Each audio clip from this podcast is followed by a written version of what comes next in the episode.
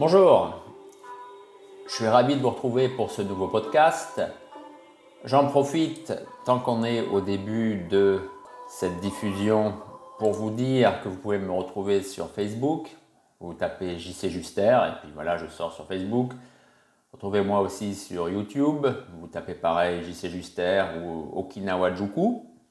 Et on va entamer donc ce nouveau podcast qui est la suite du précédent. Je continue de vous parler des erreurs, des imprécisions qui sont comme ça véhiculées depuis des décennies sur le karaté et les kobudo okinawanais.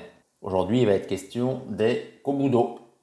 J'en viens au fait que l'on nous dit que les armes des kobudo ou kobujutsu, hein, c'est c'est des termes qui sont, on va dire, interchangeables à Okinawa, même si de façon un peu majoritaire, on préfère kobudo.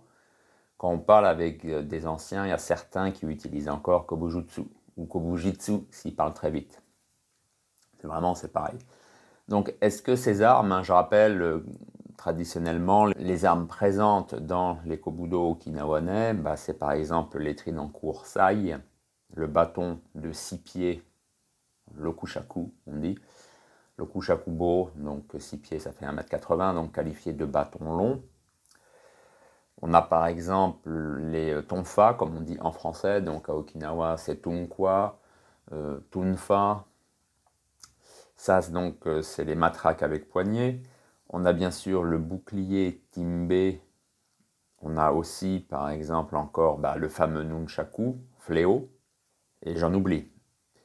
Donc, toutes ces armes sont décrites comme étant fondamentalement des armes de paysans et qui étaient donc utilisées par les paysans pour se défendre soit contre des méchants guerriers japonais, hein, les fameux samouraïs, samouraïs en français, quand ils sont arrivés à partir du XVIIe siècle, où on nous dit aussi donc que ces paysans eh bien, se battaient presque quotidiennement, qui faisaient la guerre avec ces instruments. Là encore, toutes ces affirmations sont de grossières erreurs.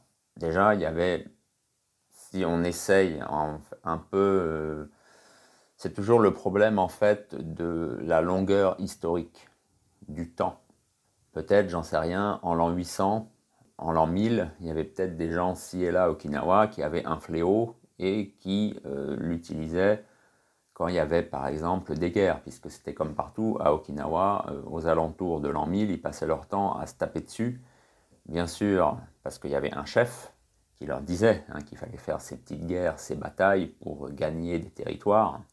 Et donc peut-être oui qu'on utilisait, j'en sais rien, le fléau, comme ça, le nunchaku, euh, oui, euh, pour massacrer son adversaire, son ennemi plutôt. Mais généralement, on, est, on se situe sur une période beaucoup plus récente. En fait, quand on parle des kobudo, du karaté Okinawa, c'est quoi? C'est 17e, allez, 16e siècle. Donc, à ces époques-là, les guerres étaient finies à Okinawa. À Okinawa, il n'y a plus de guerre, hein, je le dis souvent. Depuis là, depuis euh, environ, environ 1500, il n'y a plus de guerre à Okinawa, c'est complètement pacifié. Surtout l'île d'Okinawa. L'île d'Okinawa, c'est même avant, en fait. Hein. Là, je dis, euh, les derniers affrontements qu'il y a eu, c'était aux îles Yaeyama, quand justement euh, le roi donc, des Ryukyu a voulu comme ça bah, mettre sous sa coupe, sous son autorité, sous son pouvoir, bah, toutes les îles des Ryukyu. Et bon, c'est toujours pareil, les territoires les plus lointains sont les plus durs à conquérir, en tout cas ceux qui sont conquis en dernier.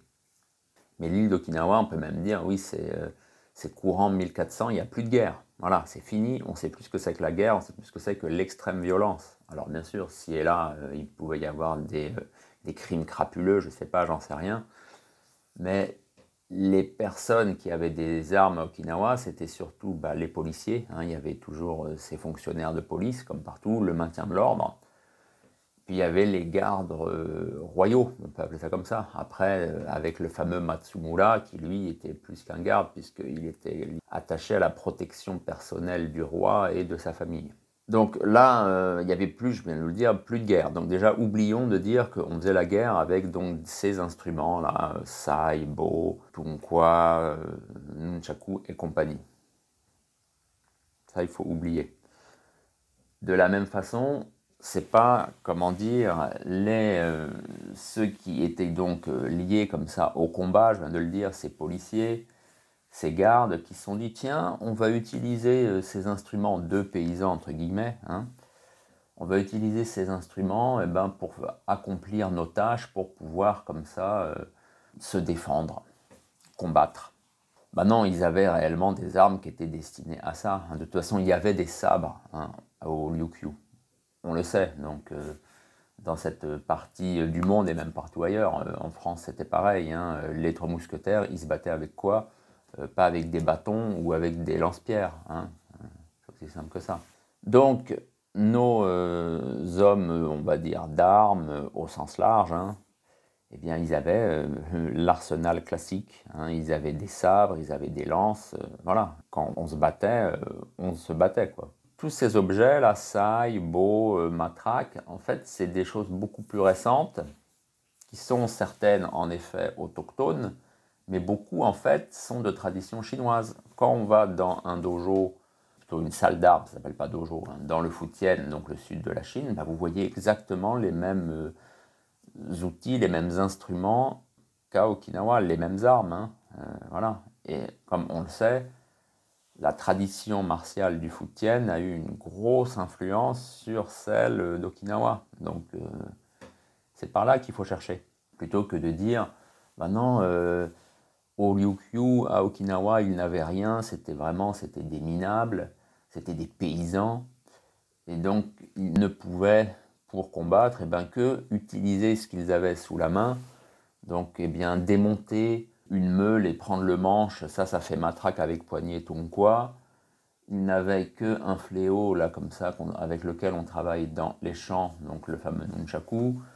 Sai, ça c'est encore mieux, je ne sais pas qui dit ça, on nous dit que les sai tridents, comme c'est donc pointu, c'est pour euh, faire un trou dans la terre pour repiquer le riz. Mais c'est n'importe quoi. Déjà, le riz se repique dans de l'eau, hein, c'est des rizières. Donc euh, on s'amuserait pas à, comment dire, c'est pas du tout le même travail que quand on est dans un champ sec, la terre n'est pas la même. On ne peut pas employer comme ça cette espèce donc euh, on va dire de tige métallique là qui est la partie centrale du saï. Tout ça c'est des délires, c'est waouh quoi. Pareil, qu'est-ce qu'on nous dit aussi euh, que Nuntibo, donc la fameuse lance là qui est dans les kobudo, donc les, Okinawa kobudo de la tradition Matayoshi, on nous dit que ça c'est une sorte de gaffe que les marins utilisaient donc euh, eh bien pour, euh, pour attraper un autre bateau. Voilà, vous savez ce que c'est qu'une gaffe. Mais non, c'est pas ça, c'est pareil. Cette arme Nuntibo, euh, c'est quelque chose vraiment qui vient de la tradition chinoise. C'est aussi simple que ça. Après que ça puisse servir dans un contexte détourné quand on est sur un bateau, bah oui, pourquoi pas. Euh, vous pouvez aussi utiliser un tournevis pour tuer votre voisin, ça va très bien marcher. Hein. Plantez-lui le tournevis euh, au niveau du cœur, voilà, hein. ce, sera aussi, efficace que le, que le plus terrible des poignards que vous allez acheter, qui a été forgé selon la tradition de Damas, ou je ne sais pas. Hein. Et c'est un tournevis qui vaut 10 euros chez le roi Merlin. C'est toujours pareil. On peut détourner les objets, on peut, ça marche dans les deux sens. Donc non, voilà, dire en tout cas que les kobudo sont les armes utilisées donc dans les kobudo, c'est des armes de paysans, tout ça c'est faux. Voilà. Après, oui, euh, il y a le cas de la rame. Alors la rame, c'est particulier parce qu'en fait, la tradition de la rame est de Tsuken. Donc Tsuken, c'est une petite île qui a comme ça au sud-est de l'île principale d'Okinawa. Ça, c'est en effet possible qu'un noble, mais c'est toujours pareil, c'est un noble, c'est quelqu'un qui vivait euh, donc sur l'île, qui l'administrait. Et pour une raison ou pour une autre, donc euh, il y avait ces rames comme ça, puisque Tsuken, hein, comme toutes ces îles, hein, que vous soyez à Hamahiga, euh, bien sûr Kudaka, Ikei, il y a comme ça cette tradition du sabani, de la pirogue, là, de ce bateau, je ne sais pas si vous voyez, ce bateau très fin, donc euh, oui, on emploie des rames pour voguer. Et il s'était dit, tiens, je vais utiliser une rame comme si j'utiliserais un bâton. Parce que de toute façon, quand vous voyez en fait euh, quasiment tout ce qui est utilisé avec la rame, en fait, c'est des techniques aussi de bâton, à peu de choses près. Hein. Donc en fait, il a juste détourné le, bâton avec, euh, il a pris une rame en effet de marin. Il faut aussi savoir qu'il y avait aussi beaucoup de marins au Ryukyu. C'était des gens d'un certain niveau social aussi. C'était pas des gens du peuple, c'était pas des paysans. Hein il y avait beaucoup de marchands, par exemple, donc on faisait quoi le, commerce avec eh bien, les bateaux, c'était le commerce international. bah, ceux qui dirigeaient les bateaux, non, ce n'étaient pas de simples marchands. En fait, c'était des gens de l'aristocratie Liu qui partaient au nom du roi faire du commerce. C'est toujours pareil. Donc voilà, Bien sûr, il y avait aussi des marins, de simples pêcheurs, des gens qui ramassaient du poisson hein, dans leur filet. Mais les choses sont plus compliquées que ça. En tout cas, elles sont pas simples et linéaires. Tout le monde était des paysans. Non, c'est pas ça. Il est donc évident que dire, qu'affirmer que les kobudo sont une activité de paysans ou que les armes des kobudo viennent du monde paysan, affirmer de telles choses, j'allais pas dire que c'est déliant, en tout cas, c'est une erreur. Voilà, euh, c'est quelque chose qu'il faut comme ça se retirer de la tête, reconsidérer que les arts martiaux okinawanais, en tout cas, on pourrait dire prémodernes, hein, puisque qui datent même d'avant, comme ça, l'annexion japonaise de 1879. Donc les arts martiaux okinawanais sont une histoire de nobles. C'est aussi simple que ça. Qui étaient comme ça, au contact de japonais, qui étaient influencés par la Chine, qui bien sûr après avaient leur propre technique. Il ne faut pas non plus tomber dans comme ça le poncif, oui, euh, Okinawa, c'est que une on pourrait dire, annexe de la Chine, ou Okinawa, c'est euh, une partie du Japon. Non, Okinawa, les Ryukyu, ça existe en elle-même, et forcément, eh une culture martiale s'est développée, originale, particulière, et qui s'exprime par les Kobudo, qui ont comme ça pris un essor, sans doute, au cours du 19e siècle.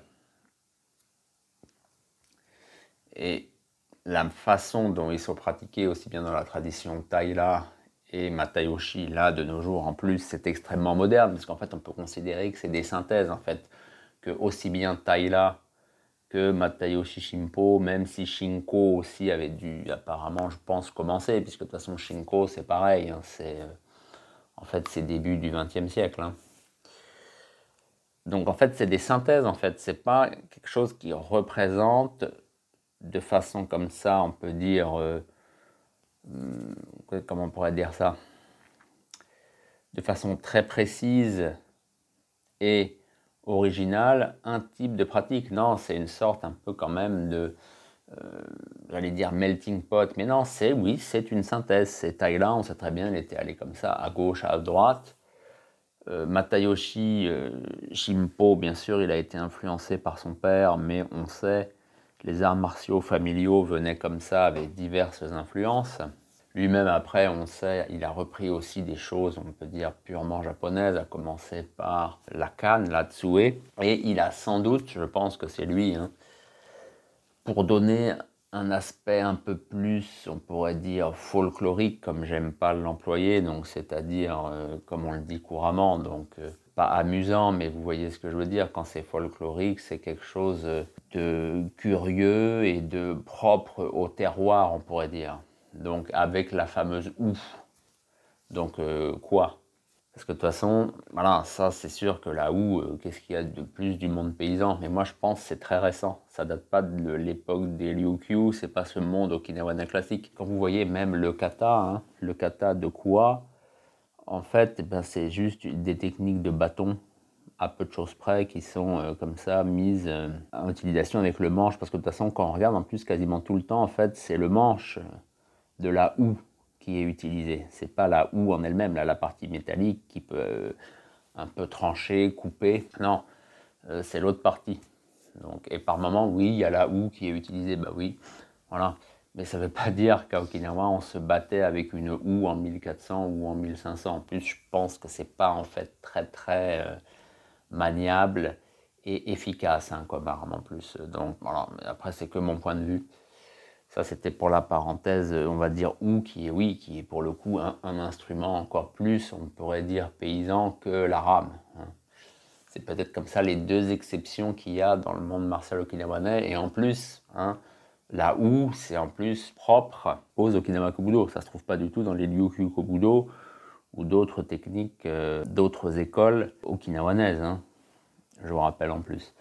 Donc euh, on peut avoir quand même voilà, là, des gros doutes sur, euh, on peut dire, l'ancienneté et l'attachement à, la tradition martiale okinawanaise quand on se penche là sur la Ukua. Voilà, donc on a comme ça parlé pendant plusieurs minutes de, bah, de cette erreur hein, qui consiste à dire que Kobudo égale monde paysan. J'espère que ça vous a intéressé. Il est temps, je pense, quand même de d'essayer de voir un peu au-delà de ce qui a été écrit comme ça depuis euh, plusieurs décennies. De toute façon, il y a même une vidéo, je me souviens, une interview de Matayoshi Shimpo qui dit que oui, les Kobudo viennent du monde paysan. Bah non, euh, une vidéo hein, qui avait été euh, éditée dans les années 90 et là qui est ressortie il n'y a pas longtemps en DVD. Donc non, même Matayoshi, de toute façon, pouvait dire des erreurs. Hein. je veux dire, personne n'est Dieu. Hein. Mais quand on met vraiment le problème à plat, quand on se penche dessus sans passion, sans euh, penser qu'on est forcé de dire oui, c'est lié au monde paysan, parce que vous comprenez, Okinawa, on est particulier, on n'est pas ce monde belliqueux et guerrier qui est le Japon. Enfin voilà, il y a toujours comme ça des choses en arrière-plan, il y a toujours, euh, un, on peut dire, un terreau idéologique hein, dans toutes les activités humaines de toute façon. Donc quand on se libère de tout ça, qu'on réfléchit un peu, qu'on regarde les faits réellement, bah, on comprend euh, ce que j'ai essayé de vous expliquer euh, au cours de toutes ces minutes. Merci de m'avoir suivi jusque-là et je vous dis à bientôt pour un autre podcast. Et n'oubliez pas que si vous voulez soutenir mon travail et notamment cette chaîne de podcast, vous pouvez me parrainer via ma page Patreon. Si vous voulez en apprendre plus sur les arts martiaux okinawanais, vous pouvez lire Karaté Kobudo à la source et Tête à tête en mer de Chine. Et si vous voulez tout connaître sur Okinawa, vous pouvez lire Un clan d'Okinawa, les Tamanara de Shuri. Ces livres sont en vente sur Amazon. Vous pouvez aussi me contacter si vous en désirez des exemplaires dédicacés.